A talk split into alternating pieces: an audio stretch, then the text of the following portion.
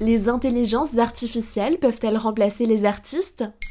Merci d'avoir posé la question. Cette semaine, Maintenant vous savez propose des sujets tech. Cette thématique fait partie intégrante de nos vies, de l'utilisation de nos données à leur lien avec l'art. L'équipe vous a concocté des épisodes sur mesure.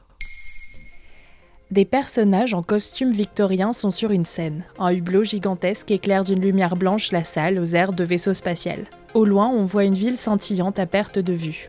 Ce tableau onirique, c'est théâtre d'opéra spatial. Pour faire cette image, son créateur, Jason Allen, n'a pas touché un pinceau ni une goutte de peinture, mais il a passé 80 heures à programmer une intelligence artificielle. Cette œuvre de Prompt Art a remporté le prix de la meilleure œuvre numérique au concours du Colorado State Fair en août 2022, en provoquant par la même occasion un scandale mondial. Attends, on peut rembobiner? Tu as dit quoi? Le prompt art? Oui, prompt art, comme dans les prompteurs utilisés à la télévision. Ces œuvres sont générées à partir d'un texte. Une intelligence artificielle le fait passer dans des algorithmes et utilise une base de données avec une infinité d'images pour en créer une nouvelle. On peut choisir de créer des images réalistes ou qui ressemblent à des tableaux, représenter un événement historique, mais aussi créer des œuvres d'art. Les critiques de ces nouveaux outils craignent la standardisation de l'art. Les logiciels interdisent généralement la création de contenus violents, pornographiques ou à caractère politique, alors que l'art cherche parfois, justement, à choquer. Les algorithmes véhiculent aussi des clichés. Valentin Schmitt, enseignant en art numérique, explique à France Culture que si on tape des mots comme Picture of a Nurse dans les logiciels,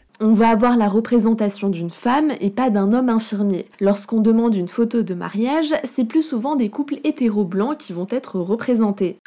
En 2018, quand le collectif artistique Obvious avait gagné 432 000 euros en vendant un portrait réalisé avec une intelligence artificielle, une polémique avait éclaté concernant la place de l'artiste. Ah oui, tiens, il sert à quoi l'artiste dans tout ça Eh bien, il a encore un rôle essentiel. Pendant longtemps, on a pensé que l'art était avant tout lié au talent et à la maîtrise technique de l'artiste. Mais avec l'apparition de nouvelles technologies, cette conception a changé. Dans son essai intitulé Sur la photographie, l'écrivaine Susan Zontag explique qu'à son apparition, elle n'était pas considérée comme un art. Elle était associée à l'ingénierie et à la science, et on pensait qu'elle ne faisait que capturer objectivement la réalité. Mais l'artiste a une intention, il fait passer un message en choisissant de photographier une chose et pas une autre, en utilisant un certain cadrage ou une mise en scène. C'est pareil avec le prompt art. Les artistes apprennent à maîtriser les outils pour créer l'image désirée, et ces outils offrent beaucoup de nouvelles possibilités. Créer des objets en 3D, illustrer des textes ou des poèmes.